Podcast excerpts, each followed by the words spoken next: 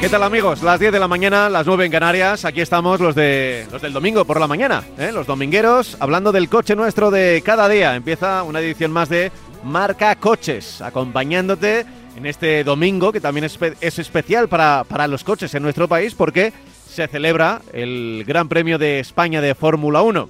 Ya sé que es competición y ya sé que los coches que veremos en un rato en Montmeló no tienen nada que ver con el coche de calle.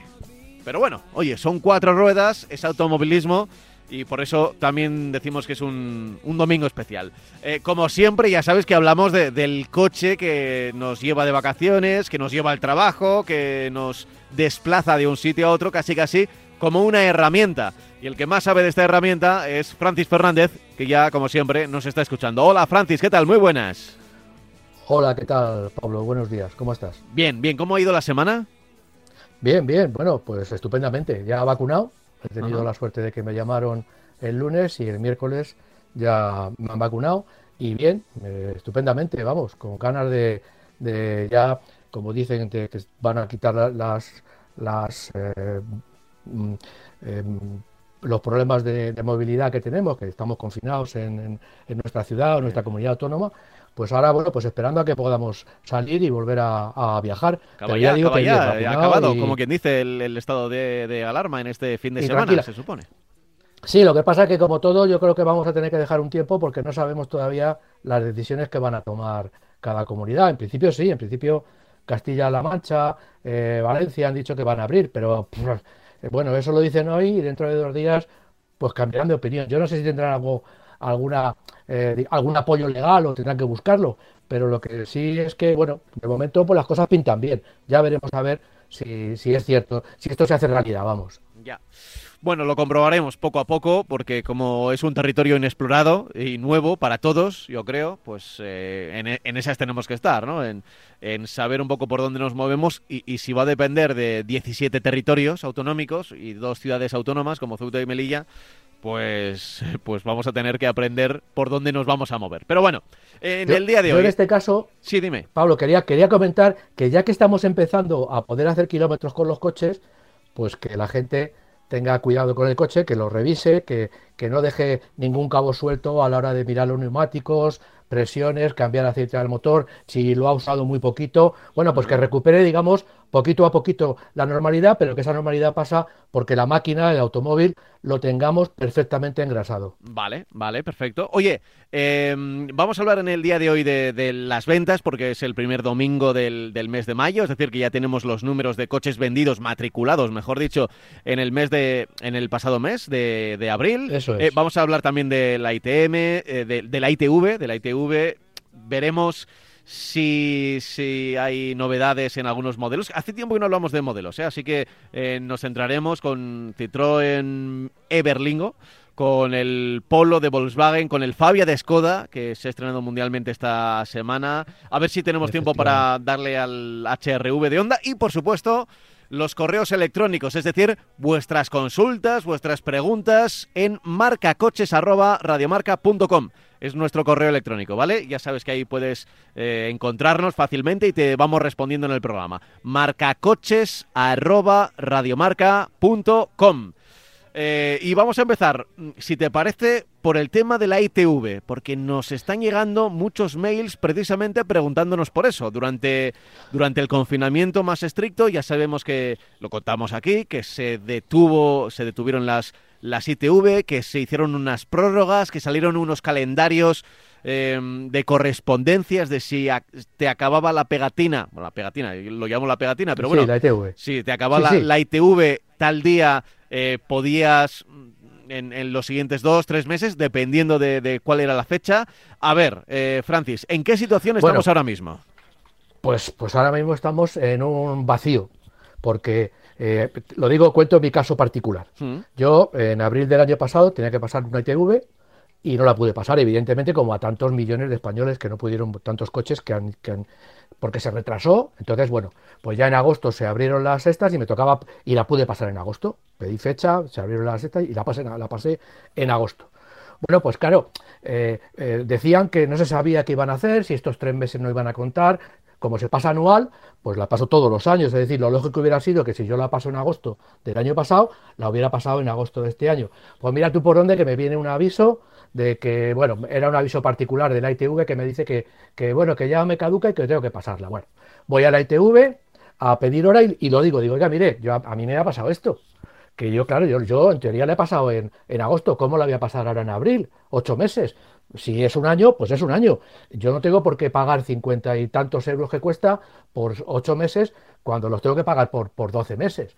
Bueno, pues ah, vino un encargado y tal. Bueno, mire, ya es que todavía no tenemos eh, muy claro lo que, puede, lo que pasa, lo que va a pasar, qué se va a hacer con esos meses que nos hemos comido. Como que, oiga, eh, eh, claro, el problema es que mm, los que no pierden son, los, siempre los de siempre. Es decir, el automovilista tiene que coger y perder cuatro meses, que pueden haber sido seis o ocho, porque habrá gente que no la ha pasado en abril y la pasa en, en, septiembre, en octubre. Es decir, que somos los mismos los que perdemos. O sea, oiga, mire, si yo he pasado la, la ITV, pues me olvido de esos cuatro meses y a partir de ahora la paso, yo, en mi caso, todos los meses de agosto o antes pero el límite es el mes de agosto. Bueno, pues no. Y lo malo es eso, lo malo es que la, administración, la DGT o el Ministerio de Industria eh, estuvo muy eso de decir, bueno, como no la podéis pasar, claro, no, no, podían hacer menos. Como no la podéis pasar porque no podéis salir a casa, están las ITV cerradas, pues vamos a, establecer ese colchón de que luego ya la pasarás en, en agosto, en septiembre, en octubre. Pero claro, lo que no puede ser es que se hayan dormido los laureles y que ahora, cuando la gente ya está empezando a pasar las ITV, eh, pues que, pierdan esos meses. Eh, había un artículo el otro día en un, en un, medio de comunicación que decía que hay no sé cuántos millones de vehículos sin pasar la ITV. Es que hay mucha gente que no tiene ni idea de lo que está pasando. Hay mucha gente que no sabe, la tengo que pasar a los cuatro meses, la tengo que pasar al año, ¿cuándo la paso? Entonces, eh, hay una, desinformación que yo creo que lo único que hace, ya digo, es perjudicar a los conductores y beneficiar a todas las ITV, porque claro, la ITV va a tener todas las ITV, si tenemos 20 o 30 millones de coches, pues pasarán eh, eh, en, menos de un año van a pasar dos veces. O sea que van a recuperar todo lo que perdieron en los cuatro meses, pero a costa del bolsillo de cada conductor. Cierto, y, la verdad es que eh, pues es un problema. Es la primera vez que nos enfrentamos a algo así, ¿no? Que, haya habido un parón, un paréntesis eh, donde no se podía hacer nada y al principio parecía que se abría mucho la mano, pero claro, tenía esta doble lectura que luego, oye, hay que decidir cómo volvemos al ritmo normal. Si se decide volver al ritmo normal de, de cuando te tocaba antes en, en la antigua normalidad, por, por expresarlo, pues pero, pero que se diga claramente, ¿no? Y, si nos parece injusto, porque yo creo que realmente es injusto, ya que durante tres, cuatro meses no se circuló, no se claro. realmente no hubo una circulación de, coches, pues eh, bueno, mm, pero, pero por lo menos que lo digan y que, y que quede claro, y que quede claro. Y luego ya, se, ya se protestará y se llevará a los tribunales y ya veremos, pero... Se han hecho muchos menos kilómetros, pero bueno, también otras soluciones. Bueno, ¿usted cuándo la pasó? En abril. En, en agosto la va a pasar usted ocho meses. Me cobre, cóbreme ocho meses, no me cobre doce. O sea, no me cobre por una ITV normal. Cóbreme ocho, ocho meses. Yo creo que eso podría haber sido para recuperar la normalidad y mantener los periodos de cada, de cada coche. Pues bueno, pues que dependen de, la fecha de matriculación, pues vamos a recuperarlo así, vale, lo recuperamos así. Usted me cobra menos, yo la paso otra vez, me desplazo, hago el esfuerzo de desplazarme, pierdo mi tiempo y, la pasamos. Pero no, resulta que no. Bueno, usted, pues, es que no sabemos todavía, es que no nos han dado pautas. ¿Cómo que no nos han dado pautas? Y es muy fácil. Es cuestión de decidirlo ya. O sea, en cuanto se junten los cuatro señores que, se tienen que juntar, pues cogen, se juntan y lo deciden. Y ya está. Y no pasa absolutamente nada. Ah, pues mira, esto va a ser así. Vamos a, a retrotraerlo, vamos a cobrar menos, no sé. Pero no. Al final han dado la callada por respuesta, no han solucionado nada en este tiempo y llevamos hablando de esto ya más de un año. Ya. Desde, que acabó la pandemia y empezamos a decir, bueno, ¿cuánto? Ha habido cuatro meses, cinco meses, seis meses de prórroga. Bueno, pues damos aquí el consejo a nuestros oyentes que cuando vayan a hacer la, la ITV lo pregunten ¿eh? Sobre todo porque a veces igual pasas y rápidamente dices, uy, la he pasado. Y de repente te das cuenta de que te han puesto la pegatina hasta dentro de, ocho meses solo, o de, o de, vete a saber, o de seis meses. Entonces, eso pasó antes. Que lo pregunten, ¿eh? Que lo pregunten. Así que. Ahora, ahora lo que.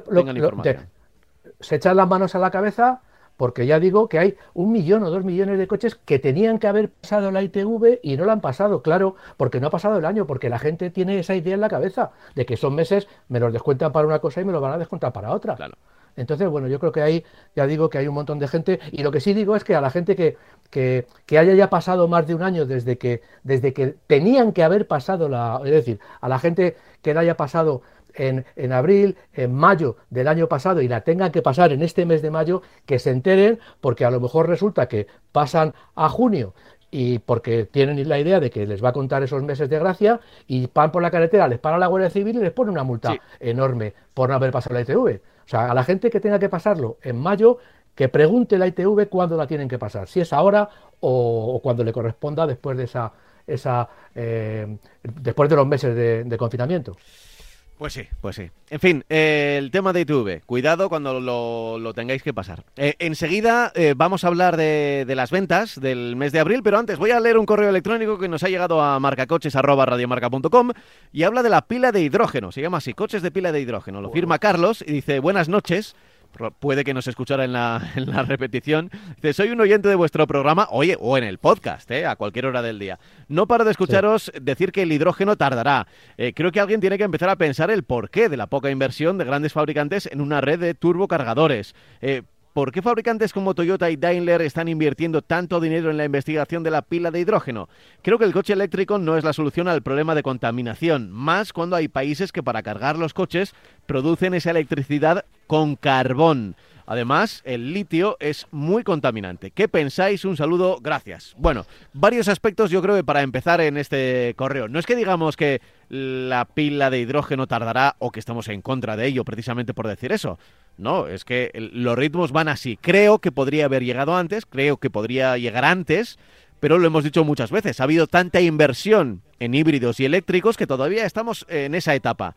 Y hasta que esa inversión no se rentabilice, muy difícil va a ser convencer a las grandes marcas de, no, no, y ahora dejamos ya los el, desarrollo que hemos hecho para híbridos y, eléctricos, aunque el eléctrico se podría parecer bastante a, un, a, un, una pila de hidrógeno, eh, y, nos pasamos a la, pila de hidrógeno, ¿vale?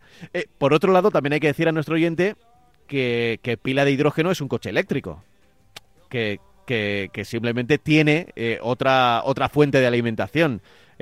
distinta, o sea, cambia, en ese caso cambia la fuente de, de la alimentación, pero el cambio no es tan radical como de un coche de, explosión o de combustión a uno eléctrico, del eléctrico a uno de pila de hidrógeno, digamos que son más parecidos, ¿verdad, Francis? Bueno, eh, bueno, eh, regular, regular, ¿sabes? Eh, vamos a ver, yo lo que creo, primer punto, hemos hablado siempre de que va a tardar y va a tardar y va a seguir tardando. es, verdad que lo tenemos mucho más cerca ahora que hace un año y no es una broma, es que Hyundai, es que una serie de marcas ya han sacado productos, han sacado coches y ya hay alguna eh, posibilidad de cargar eh, coches de hidrógeno. Eh, el problema mm, viene un poco de la fuente de la energía. Es decir, todo está perfectamente hilvanado. Había problemas con el tema de los depósitos de, hidrógeno, ya se en teoría se ha solucionado, ya no son tan peligrosos, entre comillas. Eh, aunque eh, todavía no se sabe si van a poder estar en un garaje, eh, porque el garaje tiene que estar adaptado, tiene que tener una instalación antideflagrante, es decir, que no haya ninguna chispa cuando encendemos un interruptor, cuando conectamos algún enchufe dentro del garaje, cuando se enciende un tubo fluorescente, todo tiene que estar aislado para que dentro no, no se pueda acumular el hidrógeno, porque si hay una chispa, pues tendremos problemas. Eso por, un, por una parte. Y luego no se ha apostado, eh, y digo en, y digo en España, eh, no se ha apostado por, por la electricidad, todavía no hay postes de carga, pues menos se va a apostar por el hidrógeno, aunque la ministra de Industria dijo que bueno que íbamos a ser los, los eh, pioneros en, en, sacar el hidrógeno. No, no, no tenemos casi solucionado el tema de, de, la electricidad y vamos a adelantarnos a Europa en un tema tan complicado como es el coche de hidrógeno. El otro de los problemas que hay eh, fundamentales con el tema del hidrógeno es que eh, la producción del hidrógeno es complicada. Eh, no es necesita muchísima energía es decir todavía no es del todo rentable el obtener hidrógeno para luego que nosotros vayamos a un a una no sé cómo llamarlo hidrogenera o como se llame y carguemos hidrógeno en nuestro coche tecnológicamente todo está solucionado es decir los coches y Hyundai tiene un coche que ya está rodando que puede rodar se ha vendido uno en el mes pasado, uno se ha vendido, entre comillas, se ha matriculado, que supongo que será un, Hyundai. Y entonces, bueno, pues ya digo que es un coche que está resuelto. Es decir, la, combinación del hidrógeno con el, oxígeno eh, para producir electricidad que llega al motor se puede almacenar en unas pequeñas baterías, pero fundamentalmente lo que estamos haciendo es alimentar el motor eléctrico y que luego, por una especie de escape, echemos, cedamos eh, agua a la atmósfera, es el proceso contrario a la electrolisis, pues ya digo que técnicamente los coches funcionan, se pueden cargar, pero ¿dónde los cargas? Eh, yo creo que va a pasar más tiempo todavía con la electricidad, es decir, antes veremos eh, postes de electricidad por todos los sitios que eh, coches, que, que postes para cargar eh, hidrógeno. Y ese es el problema, no es, no es el problema, no es otro. O sea, los fabricantes ya tienen puesto a punto el sistema, eh, ya podrían empezar a fabricar, por decirlo de alguna manera, coches eh, en serie. Con, tema de pila de, combustible. Ya lo, ya lo hicieron, Honda hizo una especie de, de retrato de, robot, de, una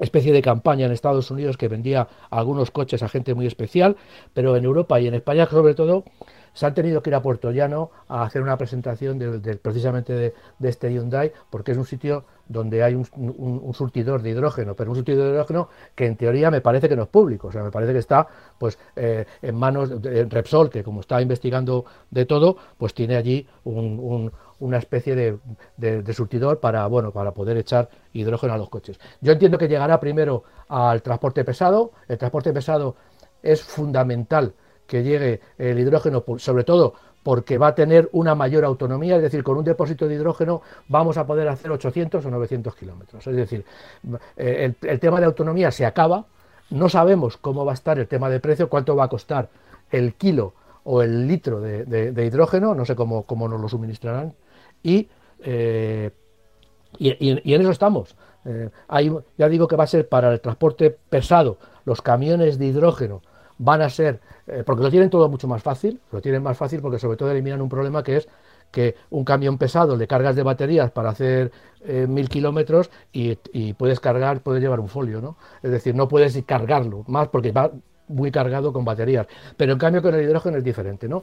Entonces, bueno, ya digo, eh, vamos a ver cómo funciona esto. Se va a alargar en el tiempo. Yo creo que, que, como dijo el oyente, yo creo que es la solución. Yo creo que la solución al coche es el coche de, pila de combustible, entre otras cosas, porque eliminamos de raíz el problema, como dice muy bien el oyente, de dónde cargamos los donde, donde la electricidad que nos llega al, poste de carga, ¿de dónde viene? Viene de quemar carbón, viene de energías renovables, es decir, eh, en teoría debería venir de, energías renovables, pero va a haber suficiente capacidad para alimentar todo el parque de vehículos con energías renovables. E-, eso lo hemos hecho muchas veces. La, huella, la huella de carbono que, por ejemplo, dejan muchas fábricas de, centro de Europa, sobre todo en Polonia y Alemania, donde, donde el carbón eh, sigue siendo una de las materias primas. Aunque eh, luego el coche que salga de esa fábrica sea un coche eléctrico, que es una paradoja de, En cambio, con el con el hidrógeno, bueno, podremos tener un problema y el problema es, el, es cómo se obtiene el hidrógeno. También, el hidrógeno ya digo que cuesta mucha energía obtener hidrógeno para que, suministrarnos, con lo cual eh, no sabemos esa energía cómo se emplea para obtener hidrógeno. También ahí podíamos estar y hablar eh, mucho tiempo de, lo mismo, de que el hidrógeno que obtenemos con energía que no es limpia, pues... Pero bueno, yo creo que ya digo que nos tenemos que contentar con que nos, daríamos con un canto en los dientes con que el coche eléctrico eh, pudiera ser un elemento útil de transporte, y digo, cuando digo útil de transporte, digo que imitara al automóvil convencional, es decir, que me pueda yo mañana ir a Valencia o a Barcelona con el coche, pero eh, bueno, pero, pero eso eh, nos, deberíamos conformar con eso y esperar a que el hidrógeno pues, pues funcione. Las marcas están, están investigando, muchas marcas están investigando. Sí, sí, y desde hace, desde hace muchos años, ¿eh? incluso, Mucho tiempo. Incluso consorcios de, de varias marcas que son competencia y están haciendo estudios conjuntos para saber por dónde va el, esto del hidrógeno. ¿no? Opel ya presentó y, Mercedes, si se mete en la Wikipedia o en, y pone NECAR, eh, ya verá que, el proyecto NECAR, que fue eh, un, en ese caso eh, Mercedes fue un pionero, es un, es un proyecto que debe tener como mínimo, como mínimo, como mínimo 40 o 45 años de, de productos, NECAR 1, NECAR 2, NECAR 3, hay un montón, fueron disminuyendo el tamaño del vehículo y ya digo que, que que hace muchísimos años que se está estudiando lo mismo que el coche eléctrico. Pero bueno, yo creo que tendrá que, llegar una, una nueva limitación de, producción de electricidad para que diga, no, pues vamos Eso a, es, que, pero es que ese, ese paso... Eso es. A ver, todo va muy rápido, pero es que tiene pinta que va a tardar, porque ahora estamos todavía quitándonos el carbón y el petróleo, y todavía queda bastante. o sea, ahora vamos a ir con las ventas y veremos el porcentaje de coches eh, híbridos y eléctricos que se han vendido en el último mes, y queda mucho para que todavía este escalón eh, supere al anterior. Entonces, la pila de hidrógeno es todavía el escalón siguiente. Aunque probablemente convivirán. O sea, no, no, no son escalones que. Bueno, probablemente no, seguro. No son escalones que es una cosa o la otra. Convivirán. Y, y como decía Francis, hay coches de, de pila de hidrógeno ya. Sí, estoy, Estoy buscándolo precisamente. Pero claro, eh, lo que decía yo también es sobre todo pensando en el usuario. El usuario se va a encontrar con un coche, el, coche de pila de hidrógeno, eh, como es un coche, ya te digo, eléctrico, no como el eléctrico 100% que podemos tener ahora, sino a la hora de, conducirlo, de afrontar el volante, dos pedales y, estará lleno de pantallas. Yo me lo imagino lleno de pantallas ya cuando lleguen eh, la fórmula y, y, los volantes, vete a saber qué volantes nos encontramos, porque por otro lado, y en paralelo tenemos el tema del desarrollo del coche autónomo, ¿no? Entonces, eh, las dos tecnologías van a, van a llegar, yo creo que casi casi. Lo mismo que hay coches que, se pueden considerar autónomos o semiautónomos, también hay coches de, pila de hidrógeno. Y en 10, 20 años, 20 años, largo me lo fiáis, pues probablemente tengamos coches autónomos y de pila de, y de pila de hidrógeno. Pero casi, casi mejor, Francis, hablar de lo de, lo de hoy y de lo del mes pasado. Sí, dime. Sí, sí. No, eh, solamente un inciso. El, Hyundai Nexo es un coche que se, puede comprar por 72.250 euros. Tiene 163 caballos, es un coche de 4,67 metros de longitud y, bueno, pues se alimenta con una pila de combustible. Es un sub bastante atractivo. Bueno, ahí está, 72.000 euros para que quiera tener un coche que no, que no, que no lo puede que no lo va a poder recargar. ¿no? ya, para un uso, ¿no? Acabas la, acaba la autonomía y ya está, lo tienes que dejar ahí tirado. Lo tienes que dejar ahí tirado. No, va para mucho más.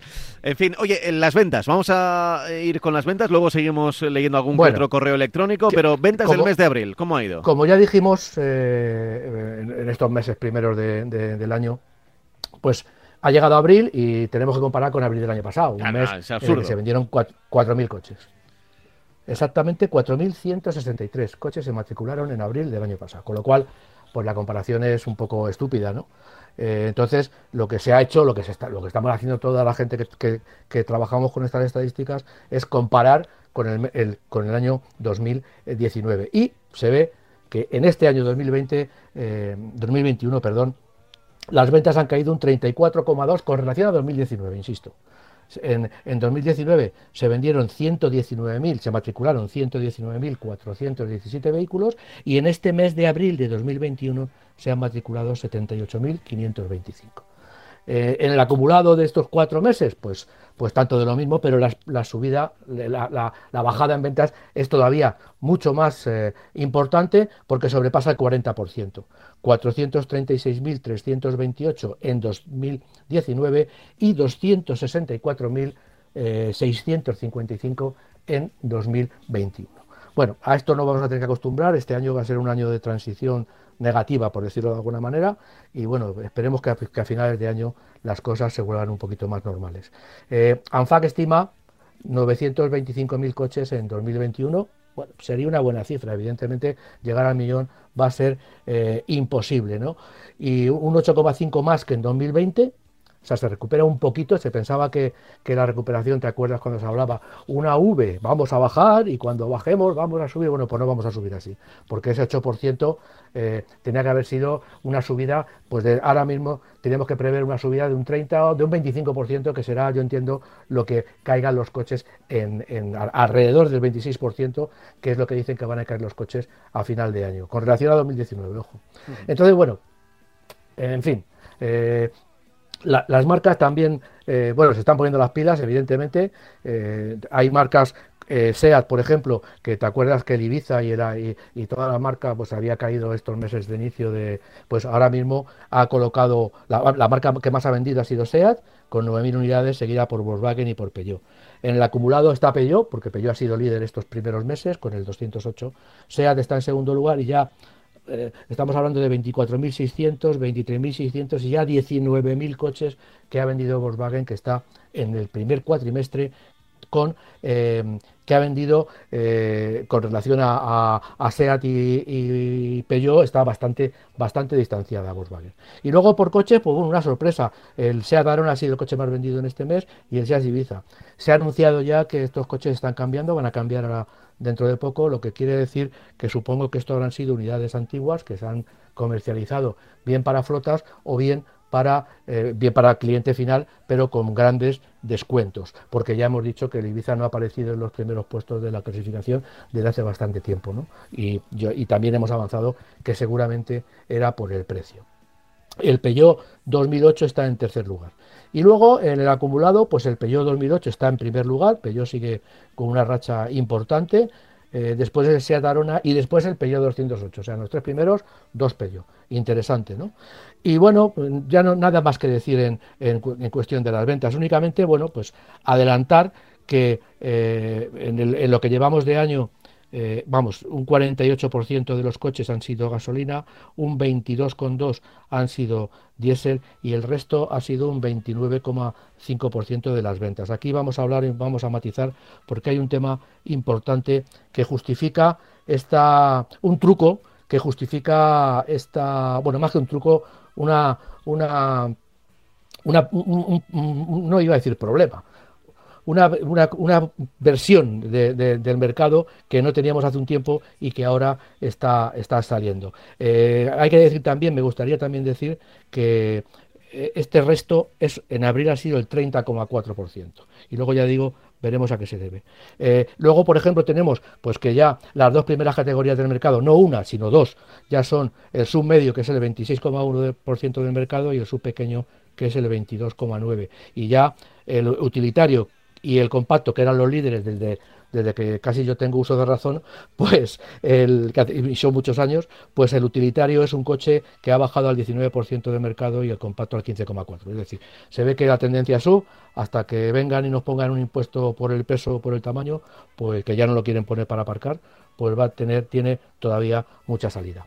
Eh, si hablamos en, esos otros, que es un tema para mí que está teniendo mucha importancia, pues por ejemplo, eh, los coches eléctricos matriculados en abril han sido 1.445, eh, pero representan un 1,84% del mercado. Todavía le queda mucho camino. Eh, lo que pasa que si comparamos con 2019, en 2019 se vendieron, se, matricularon 626, en 2019, en abril de 2019 se matricularon 626 vehículos, con lo cual, bueno, hay un, más del doble en este mes de abril de 2021, dos años después. El líder, eh, bueno, después de que hemos hablado del Zoe, hemos hablado de un montón de coches, y de coches pues resulta que el, que el Seat Mi, que es uno de los coches más baratos, por cierto, que con el plan Renove se está poniendo, me parece que en 9.000 o 10.000 euros, pues el, el, el, plan Mobile, Move A2 3, pues eh, bueno, pues es un coche, ya digo, que, que es el líder, con, pero con 151 unidades. Le sigue el Kia Niro, el Volkswagen ID4, el Renault Twingo y el Peugeot 2008. Después tenemos los híbridos enchufables, que son, son el 3,89% del mercado. Es un mercado, una, categoría que está subiendo como la espuma. Eh, en este caso, en el 2019 se vendieron 665 coches, un poquito más que coches eléctricos, pero en este mes eh, de 2021 se han vendido 3.055, es decir, el doble de coches eléctricos de híbridos enchufables. Esto, lógicamente, es por la etiqueta, por conseguir esa etiqueta que nos lleve a todos los sitios, que nos permita llegar a todos los sitios, pero que todavía, que ahora mismo está en el aire. Veremos si cambia la etiqueta, que no lo va a hacer con efecto retroactivo, ya digo, pero cuando cambie la etiqueta, si la gente se va a seguir dirigiendo a este tipo de vehículos. Y luego hay una, una categoría que es la de los híbridos no enchufables, que eh, en el año, en el mes de abril del 2019 vendieron 7.873 coches, una cifra normal, pero en este mes de abril han vendido 18.150. ¿A qué se debe? Cuando los híbridos pues son coches que mm, no están demasiado buscados. Bueno, pues se debe a que ahora mismo habría que hacer dos categorías. No sé, aquí que no, que no, que, que ANFAC no nos proporciona. Cada vez hay más coches con el sistema de hibridación suave. Lo van sacando, van cambiando y le van metiendo esa pequeña batería a los coches y casi no, nos enteramos. Yo creo que hay gente que se ha comprado el coche y no sabe que lleva ese sistema de ahorro de combustible. ¿Qué significa? Que como todos los coches lo llevan, pues cada vez se están vendiendo muchísimo, 18.000 coches híbridos, eh, híbridos no enchufables en comparación con un mercado de 78.595, pues, pues es una, una burrada. Es decir, son muchos coches. ¿Por qué? Porque cada vez hay más coches que son que tienen ese sistema de hibridación suave y estas cifras supongo que van a aumentar. Cosa que no sería muy lógico si fueran híbridos de toda la vida, como los de toda la vida, con, con su pequeña posibilidad de andar como con, con, la batería, a pequeña velocidad, arrancar de esa manera con la batería, como coche eléctrico puro, esos dos kilómetros que pueden recorrer, pues si hubieran seguido, si, si en esa categoría solo englobara a estos, pues lógicamente el aumento de ventas hubiera sido bastante menor. Y luego únicamente queda pues eh, los, los eh, GLP, los coches con gas, que bueno, también han subido, lo que pasa que bueno, no están, no la cuota no están subiendo mucho de, en ventas, eh, están pasando por, por, problemas porque los coches eléctricos y sobre todo los híbridos enchufables les están quitando parte del protagonismo. El Dacia Sandero ha sido el coche más vendido. Bueno, quiero comentar que el 3008 ha sido el coche más vendido como híbrido enchufable, Fíjate. seguido por el Kuga, Captur y el C5 Aircross. Y en híbridos convencionales, el CHR, el Fiat 500, que es un coche que no tiene una hibridación completa, sino es un, un, híbrido pequeño, el Toyota Corolla, el Hyundai Tucson y el Ford Puma. Oye, Estas son las eh, más o menos. Eh, eh, recuérdame el porcentaje de híbrido, gasolina, diésel, eléctrico. El porcentaje, el 1,84% del mercado es, son eléctricos se han vendido en abril son coches eléctricos. El, 3,89% El 1.8, el 1.8. 8 del mercado, del total de esas de esas 78.595 unidades, el 1,84 han sido coches eléctricos, el 3,89 han sido coches eh, híbridos enchufables y el 23,09 el 23,09 han sido híbridos no enchufables. Ah, Pero ya digo que hay eh, esta pequeña trampa ya, ya, esa pequeña trampa. Pero es un porcentaje ya eh, más serio. Claro, eh, incluso elevándolo un poco podríamos decir, 2% eh, de los coches, 2 de cada 100 todo eléctricos, aunque es el 1,8, pero podemos decir 2 para así redondearlo. Luego un 4% también redondeando serían los híbridos como ¿Enchufables? Los enchufables, los que tienen el, el enchufe y luego eh, un veintitantos, claro, con esos híbridos 23. no enchufables, un 23%, pero con lo que me estás contando, ¿no? Con, con esa, ese, ese asterisco que hay que decir. Bueno, sí, vale, es eléctrico, pero... O híbrido, pero... Es decir, eh, yo, yo puedo adelantar que, que, que dentro de un año o dos años casi todos los coches van a tener este sistema. Eh, los coches que no sean híbridos, ni sean híbridos enchufables, ni por supuesto sean eléctricos. Es decir, todos los coches que lleven un motor térmico van a llevar esta pequeña batería y, ese alternador que nos ayuda como motor eléctrico, que nos ayuda un poquito, porque nos estamos ahorrando 7%, 7 eh, por ciento de combustible y eso significa que las marcas van a tener que pagar menos multa. Ese es el problema. Si por eso están sacando estos coches, porque están obligados a que el tanto por ciento de, emisiones de CO2 llegue a una cantidad, si no pagan, con lo cual están bajando bajan los escalones en todas las categorías.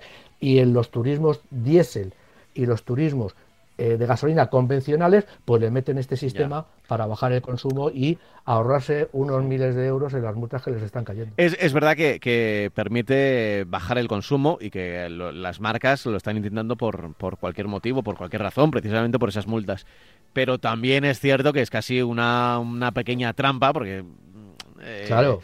Eh, es como decir que un coche es híbrido, un coche, el, tuyo o el mío, porque a la hora de arrancar necesita un pequeño. Claro, las bujías y demás necesitan un poco de electricidad y tal, ¿no? no, claro, hay electricidad dentro de, No, es, es par motor. Es para el motor lo que nos añade. Lo que pasa que es como si, pues, como si para arrancar nos empujaran un poquito por detrás. Bueno, pues, pues eso es lo que en realidad lo que está haciendo el sistema, que nos empuja muy poquito, porque en realidad lleva motores de 14 caballos.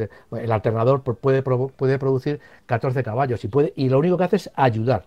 Que se consigue reducir el consumo, pues muy bien, está bien, bienvenido. Pero claro, pero el problema viene, yo digo que es una trampa porque luego eso se deriva en etiquetas seco de coches que ese es el problema, el de las etiquetas. Que, que aquí lo avisamos casi casi desde el primer momento. Que, que si no estaba nada claro la frontera de las etiquetas, iba a haber ahí lagunas que los coches y las marcas pues saben aprovechar y los vendedores de coches también. Claro, claro. Oye, si, si este le puedo poner la pegatina eco y fíjate, un eco que tenga eh, eh, eso, eh, una ayuda de, de, de cuántos caballos, de, de, ese empujoncito que te da a la hora de, a la hora de arrancar. Que, es verdad, es, verdad que, ahorra algo de combustible, pero claro, estamos hablando igual de que son coches con una motorización extrema o grande o, em, de igual de, 200 caballos que tiene es, esa cosita que luego, pues nada, le permite tener la pegatina eco, lo cual no deja de ser un absurdo. Porque si el espíritu de la norma que dicen en la Fórmula 1 es intentar no contaminar o contaminar menos, Claro. Pues, pues claro. nos encontramos con que, venga, sí, hay coches con eh, pegatina eco que van a contaminar mucho más que coches que tienen eh, que no tienen esa pegatina, que tienen la pegatina C eh, normal y corriente. Y que, pero, eso está pasado también con los coches de GLP y GNC, que también lleva la pegatina eco y son coches que están echando, como decimos el otro día, están echando por el escape siempre CO2, siempre. No es que se corten ni 50 kilómetros lo hagan y, y, no lo hagan y luego el resto lo hagan, no. Estamos hablando de coches que, tienen esa etiqueta y que lógicamente, bueno, pues como ya dijimos la semana pasada, pues va a cambiar eso. Mm, a, ver si cambia rápidamente porque la, incertidumbre, eh, estamos viendo con el tema de la pandemia y con todo en la vida que la incertidumbre es lo peor que hay, sobre todo para, para el dinero y para un mercado que en cuanto hay incertidumbre pues es un dinero que se queda en el bolsillo. Oye, antes de seguir, voy a, voy a leer otra tanda de correos electrónicos, eh, porque nuestros oyentes siguen escribiendo a marcacoches.radiomarca.com marcacoches.radiomarca.com, dice este por aquí. Hola, buenos días. Enhorabuena por eh, vuestro programa, lo firma Jorge. Os escribo porque soy novato con mi nuevo coche diésel y su AdBlue y tengo muchas dudas al respecto de dónde es mejor repostarlo. Si en surtidores de las gasolineras o si llenar el depósito con bidones que venden en las tiendas, tiendas online o en esas mismas gasolineras. Leyendo en internet puedes encontrar pros y contras de ambas posibilidades, pero me gustaría saber vuestra experta opinión, ya que se puede leer opiniones de todo tipo, como que los surtidores de las gasolineras son más baratos, pero no se sabe si está caducado el AdBlue porque tiene poca salida o es de baja calidad. Y que en los bidones eh, tienes más controlada la calidad del mismo, pero claro, eh, son un poco más caros. Bueno, un lío. Gracias por vuestra ayuda, lo firma Jorge desde Alicante. A ver qué le podemos decir a Jorge sobre el AdBlue, que, que en los motores diésel pues también se está convirtiendo en, en, algo muy habitual, ¿no? Ese extra para, para contaminar menos. Yo creo que está pasando lo mismo con, el tema de que, la gasolina o el gasóleo que es más malo cuando en, una gasolinera low cost y, mejor en una gasolinera de una compañía con bandera muy famosa, ¿no? Bueno, yo creo que, eso es una, son unas eh, serie de, de, serpientes de verano, por decirlo de alguna manera, que no deberían seguir saliendo, porque yo creo que ya está bastante claro que todas las gasolinas se compran en las refinerías en las que, tenemos en nuestro país. Es cierto que se está importando gasolina de Rusia y bueno, yo más que nada, no, tanto por la calidad, sino por el, sistema de transporte, pues a ver cómo sale, ¿no? Pero lo que sí es verdad es que si la gasolina que venden en Carrefour, que es Repsol, eh, en fin, nos podemos decir, es que Carrefour, por ejemplo, por hablar de marca, es que Carrefour va barata, bueno, pues a Carrefour le sirve Repsol. Directamente, o sea, no hay, se la compra a Repsol. Con lo cual, la misma gasolina que compras en Carrefour es la que estás comprando. Eso por la que estás Eh, Eso hicimos un reportaje en la revista hace, hace ya unos cuantos años, pero no creo que las cosas Claro, hayan cambiado que- mucho y, y- y en efecto, y era sorprendente, solo hay tres distribuidores de Sí, sí. Solo había, solo Sí. había en aquel momento. No sé si habrá cambiado, ¿eh? que igual sí, porque, eh, por ejemplo, que- desde Rusia sí que está se oye que llegan otro tipo de combustibles y demás. Lo que pasa, lo que pasa es que tienen cuidado de que no verás nunca mm, repostando o, o un camión de Repsol en un Carrefour. Claro, Es decir, claro, claro. eso claro. tienen cuidado. Claro, sí, sí, pero que había bueno, tres vamos, distribuidoras. que- Una, una era British Petroleum eh, y luego eh, otra, otras dos. que- Las refinerías que hay, en Puerto Llano, en, en Cartagena, en fin, hay una serie de refinerías en España que son lógicamente las que surten normalmente. Claro, A eh, a- eso sí a que la lo- gasolina más importante. que luego eh, había aditivos, o sea que cada, que por ejemplo que vas a Repsol no es Sí, exactamente la sí, misma, sino que sí. tienen unos, eh, a- en Re- digo Repsol o podría decir Shell también, ¿eh? pero tienen unos aditivos diferentes en cada, en cada uno. Eso es. Y también gasolineras mejor y peor mantenidas, es decir, que tienen los depósitos con filtraciones, que no los revisan, en fin. Ese yo creo que es el verdadero problema de Eso las es. calidades de los combustibles. Y, y- y volviendo al tema de, de, del AdBlue, pues ahí pasa un poco lo mismo. Yo, yo tengo un aparato que, que utiliza AdBlue y se lo estoy echando con depósitos, porque me, resulta mucho más cómodo. Le echo 5 litros en un depósito y se lo echo donde yo quiero y no tengo que andar parando en un... Que lo lógico, lo lógico y lo que hacen los camiones y lo que haríamos todos, lo que deberíamos hacer todos, por comodidad, no por otra cosa, pues es llegar a, la gasolinera y echar. Pero bueno, como tienes que andar parando en un lado, luego parando en el otro, en fin. Y luego lo del precio, pues la verdad es que no me he preocupado. Estamos hablando de, pocos litros. Un camión sí tiene consumo de, de AdBlue, pero un coche la verdad es que tiene poco poco consumo de AdBlue, con lo cual, bueno, en- hombre, aumenta un poco el, el- el- gasto de, de- de movimiento del vehículo, pero tampoco es una cosa que sea inasumible, porque ya digo que, que lo echas, te cuesta 12 o 13 euros un bidón y te dura un montón de kilómetros, ¿no? Ya. Ya digo. Entonces, yo lo he hecho con bidón y no pasa nada, pero ya digo que es por comodidad, porque me resulta más cómodo, aunque para un camión, evidentemente, le resulta más cómodo echarlo en el surtidor de AdBlue y luego pasar al de gasoil. Aquí, yo creo que caso- también cuenta lo de la gasolinera de confianza, ¿no? Es decir, no También, que, que- también, que, también. oye, que conozcas al gasolinero y que oye, hay- hay- incluso hayas El- hablado de este tema y le digas, oye, ¿qué es mejor, Claro. esto u otro? Y el propio gasolinero El te, puede, te puede decir, oye, pues mira, lleva ahí. En, en las gasolineras, Claro. Las gasolineras de bandera, Repsol, BP, Excel, eh, Cepsa, todas estas, pues todas estas que todos conocemos y en las que echamos normalmente eh, Galp, por ejemplo, en las que echamos generalmente combustible, pues si nos venden un, bidón de, de AdBlue, será el mismo que tienen en el depósito, en estas casetas enormes que se han montado para, el depósito, para los depósitos de AdBlue. Yo creo que en ese sentido no hay que buscar de tres pies al gato ni pensar mal de, todo el mundo. ¿no? Eso no quiere decir que haya sinvergüenzas, pues sinvergüenzas hay, pero bueno, pero esos no lo vamos a encontrar, yo creo que, bueno, no, no, no, son todos, evidentemente, ni muchísimo menos un, un porcentaje alto. Entonces la gente, pues, nos da calidad, nos da eh, buen material, tanto en combustibles como en AdBlue, y no tenemos que tener tanto miedo de que nos vayan a romper el coche por esto. Ya.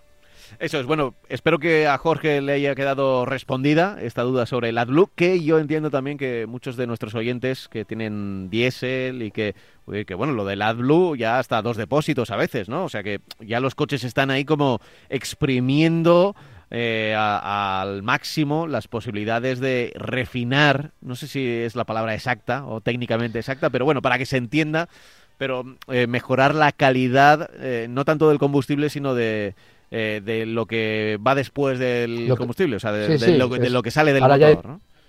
Hay motores que llevan, motor- co- co- coches diésel que llevan dos circuitos de AdBlue, dos, para que, para, y lo que se procura, evidentemente, es que por el escape, pues, salga un aire, un- unos gases completamente limpios y que no sean, eh, digamos, eh, no, no- no produzcan, Eso eh, porque es. sigo diciendo, CO2 sí va a seguir, sí, sí va a seguir saliendo, pero todas las sustancias contaminantes que tenían los coches diésel, partículas y otras sustancias de NOx, pues están eliminando. Lo, hemos dicho varias veces, yo tampoco soy un experto en, mecánica ni en química, pero eh, para que la gente lo sepa, porque igual a veces la gente se confunde, la gente se piensa que, que el AdBlue se mezcla con la gasolina antes de entrar al motor. No, no, no. Lo que ocurre es, la gasolina eh, va con su circuito normal al motor y lo que sale de ahí eh, entra como una especie de filtro donde está el AdBlue y químicamente responde a, bueno, pues imagínate todo lo que sale del tubo de escape, ¿no? Bueno, pues muchas de esas partículas reaccionan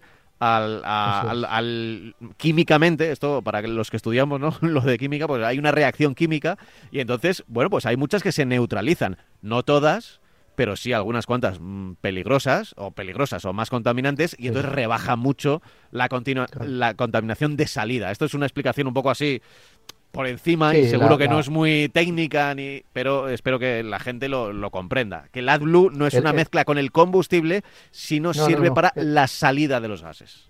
Tiene un inyector de, un inyector, en realidad es urea, AdBlue es un nombre comercial. Sí, es verdad, Entonces, urea. Se inyecta en el escape en una zona determinada y lo que se produce es que todo lo que no está quemado se queme y, y no salga con partículas y sobre todo NOx que no salgan a la, a la, atmósfera, que son perjudiciales para la salud.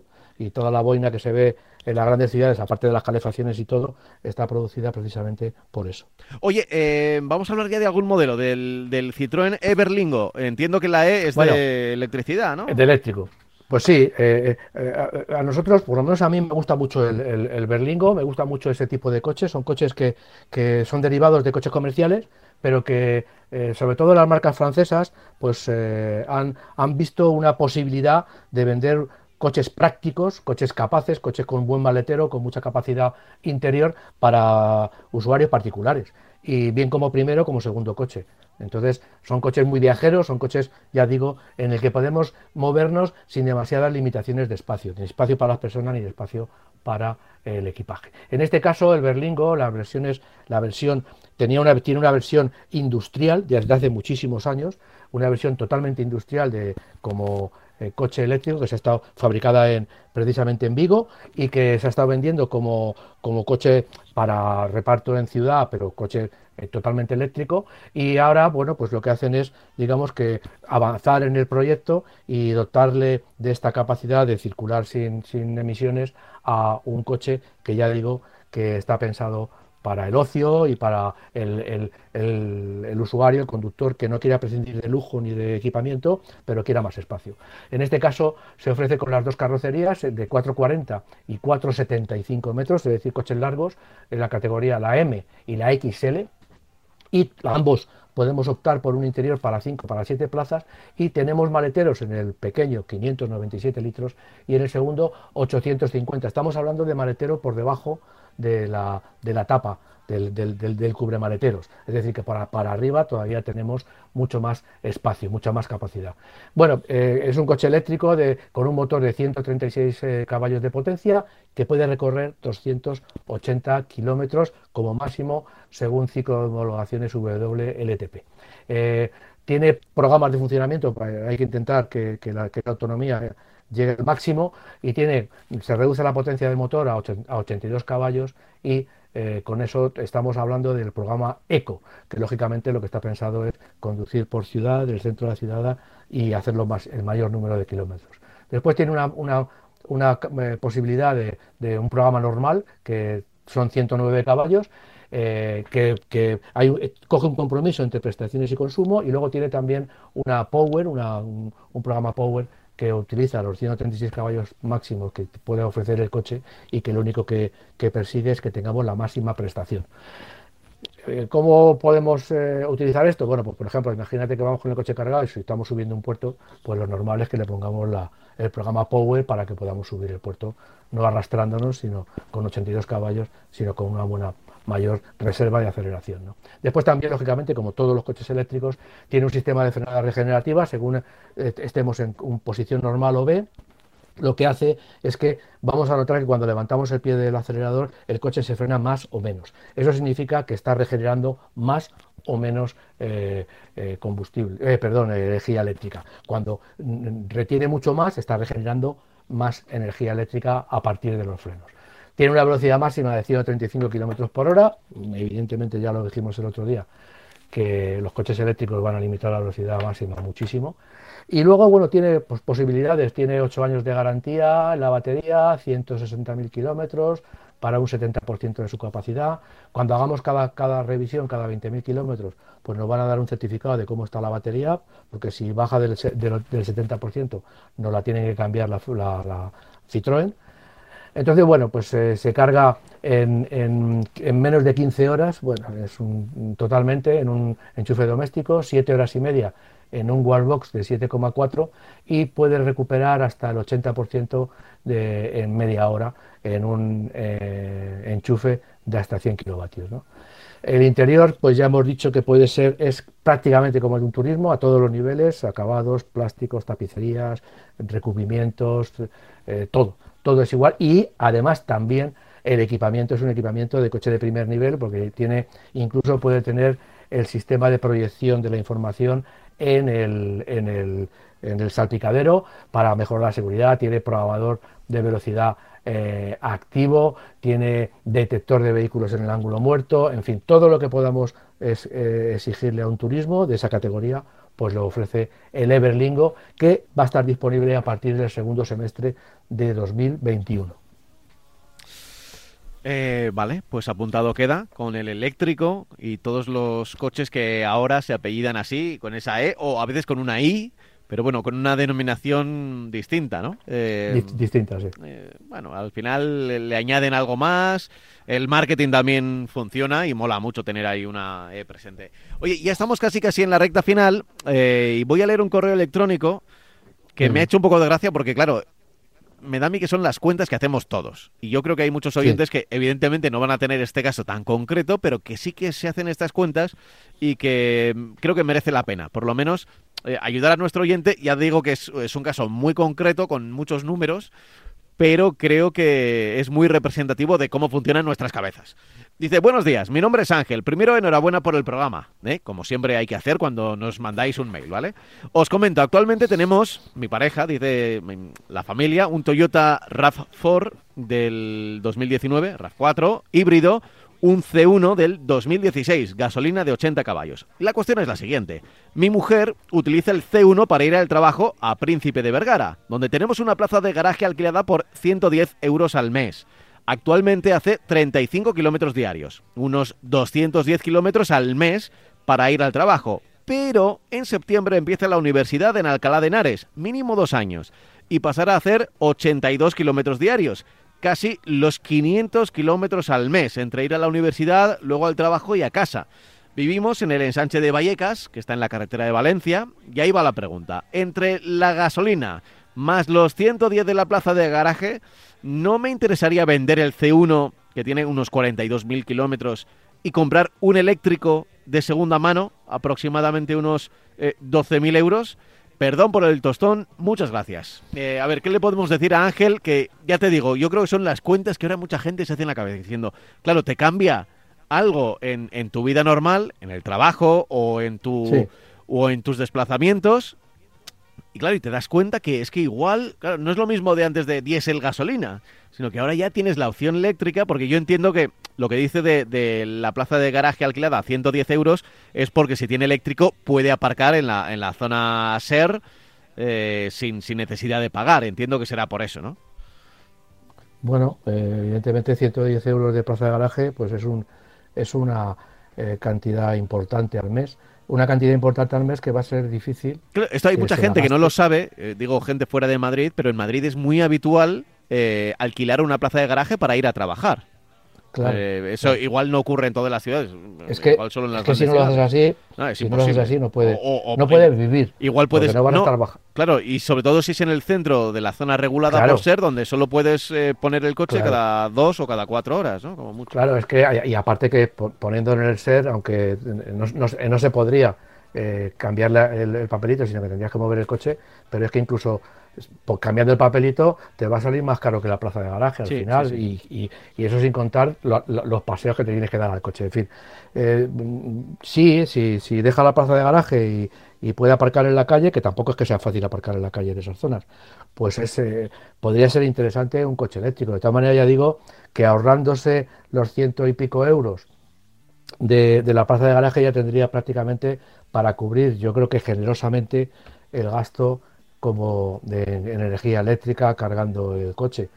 Eh, ya digo, yo Claro, creo que dice, dice sí que ahora hará- ha- han calculado 82 kilómetros diarios entre que Pues eso va a Alcalá de Henares. Yo creo que podría ser algo más. Calcula 100. eso es Pero dentro de 100 hay un rango de coches eléctricos que sí que te lo permiten, claro. Claro, claro. Dentro de, dentro de 100 hay, hay muchísimos. Bueno, prácticamente todos los coches que sean eléctricos 100% ya mínimo tienen el- los 100 Claro, kilómetros. además, si se está planteando el coche eléctrico es porque puede recargarlo. Él, él tiene la facilidad de recargarlo en casa, supongo. Mm. Entonces, bueno, yo creo que, que en ese sentido sí le podría ser interesante, sí, le podría ser interesante. Otra cosa es que encuentre un coche eléctrico de segunda mano. Sé que los Zoe se están vendiendo eh, de segunda mano, que hay de todo, con, con muchos kilómetros, con pocos kilómetros. Y bueno, pues sí, sí podría ser una, una opción interesante vender el C1 y adquirir un, un coche. También hay otra posibilidad, que si seguir utilizando el C1, bueno, le va a salir más caro. eh, Claramente le va a salir más caro que en el coche eléctrico. Y sobre todo, eh, yo lo que veo es la diferencia entre poder eh, aparcar en la calle eh, y, a- y- y pagar 110 euros No, y- de la plaza de garaje. Eso al, le está C1, pagando- al C1 le puede sacar eh, todavía dinero vendiéndolo de segunda Claro, mano porque claro. tiene 42.000 Y- kilómetros, que, que- Claro, que- que no es demasiado, no es excesivo. Sí, sí. O sea, puede, igual Y- 8.000, y- no sé cuánto vale, no sé qué modelo es, no sé qué terminación, pero puede sacarle 6.000, 8.000 euros fácilmente a, a ese coche. Fácilmente, ¿eh? fácilmente. Pues entonces ya digo que entonces en ese sentido yo, yo creo que sí le, sí le merece la pena, económicamente hablando, eh, el, adquirir- el irse a un coche eléctrico. Ahora mismo, incluso nuevo, eh, estamos ten- tenemos coches como el, como el que hablábamos antes, el Mi, Hmm. que ha sido el coche eléctrico más vendido, y el, el nuevo Dacia Spring, que son coches que no, no, los... Yo, bueno, el, el Mi me lo imagino porque es un Ya. coche que, que lo he conducido en gasolina. El Sprint es un coche solo eléctrico y no sé cómo está hecho, pero bueno, también para hacer esos 80 kilómetros y tienen 250, 260 kilómetros de autonomía, con lo cual perfecto. En fin, Francis, nos tenemos que ir ya, que viene Jesús Poveda, que viene Marca Motor Competición, que tenemos Gran Premio de España de Fórmula 1 luego y que ya sabéis que podéis encontrar a Francis en minfo, Francis, arroba minfo Francis en redes sociales y ahí también lo vais a poder encontrar. Eh, disfrutaremos del Gran Premio de Fórmula 1. Francis, un abrazo bien fuerte. Venga, muchas gracias. Chao, hasta la próxima. Hasta luego, hasta luego. Disfrutad del domingo, que queda mucho. For the love you.